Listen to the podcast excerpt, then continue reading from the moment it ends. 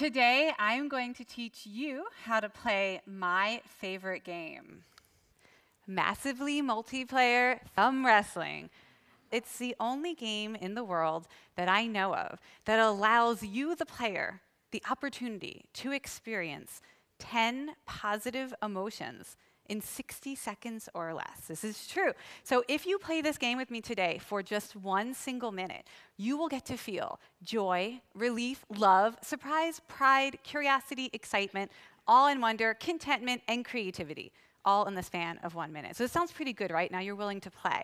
Um, in order to teach you this game, I'm going to need some volunteers to come up on stage really quickly. We're going to do a little hands-on demo. While they're coming up, I should let you know this game was invented 10 years ago by an artist collective in Austria named Monochrom. So thank you, Monochrom. Okay, so most people are familiar with traditional two-person thumb wrestling. Sunny, let's just remind them. One, two, three, four, I declare thumb war, and we wrestle. And of course, Sunny beats me because she's the best now, uh, the first thing about massively multiplayer thumb wrestling, we're the gamer generation. There are a billion gamers on the planet now. So we need more of a challenge. So the first thing we need is more thumbs. So, Eric, come on over. So we could get three thumbs together. Um, and Peter could join us. We could even have four thumbs together. And the way you win is you're the first person to pin someone else's thumb. This is really important. You can't like wait while they fight it out and then swoop in at the last minute. That is not how you win. Ah, who did that? Eric did that. So Eric would have won. He was the first person to pin my thumb.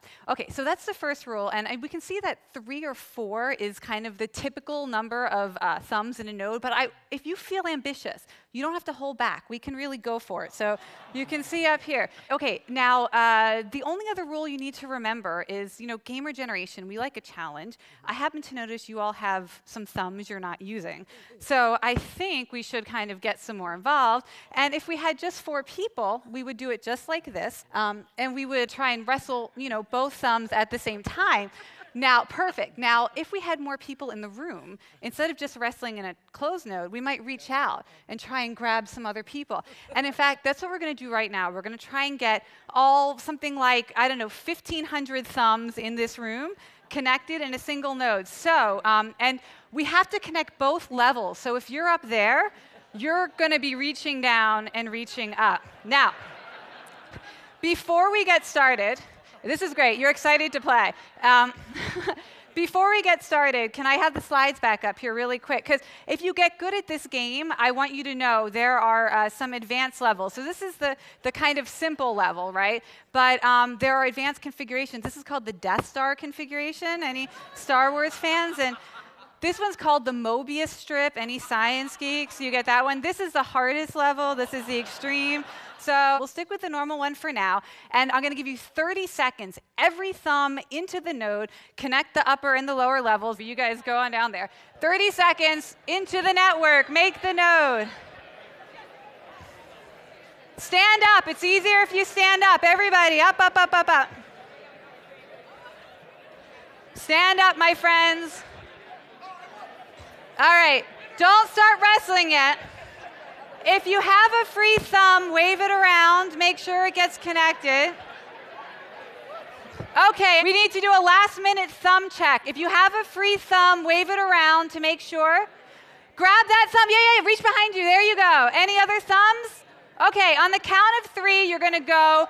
Try to keep track. Grab, grab, grab it. Okay, one, two, three, go.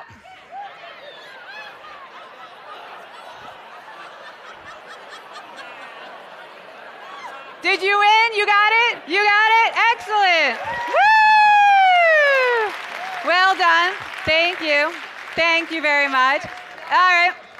While you are basking in the glow of having won your first uh, Multiplayer Thumb Wrestling game, let's do a quick recap on the positive emotions. So, uh, curiosity. I said massively multiplayer thumb wrestling. You were like, what the hell is she talking about? So I provoked a little curiosity. Creativity. It took creativity to solve the problem of getting all the thumbs into the and reaching around and I'm reaching up. So use creativity. That was great.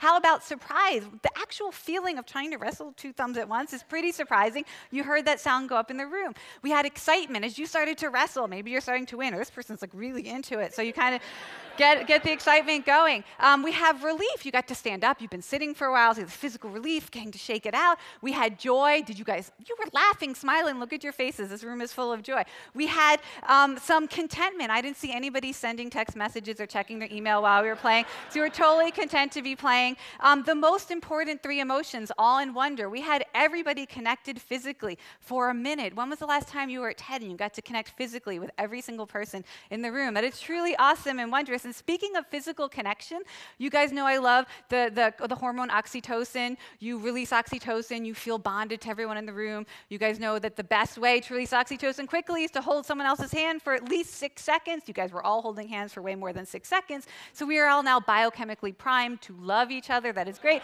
And the last emotion of pride. How many people are like you, just like me? Just admit it. You lost both your thumbs. It just was, didn't work out for you. That's okay because you learned a new skill today. You learned from scratch a game you never knew before. Now you know how to play it. You can teach other people. So congratulations.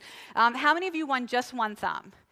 All right, I have very good news for you. According to the official rules of massively multiplayer thumb wrestling, this makes you a grand master of the game. Uh, because there aren't that many people who know how to play, we have to kind of accelerate the program more than like a game like chess. So, congratulations, grandmasters! Win one thumb once, you are you become a grandmaster. Um, did anybody win both their thumbs?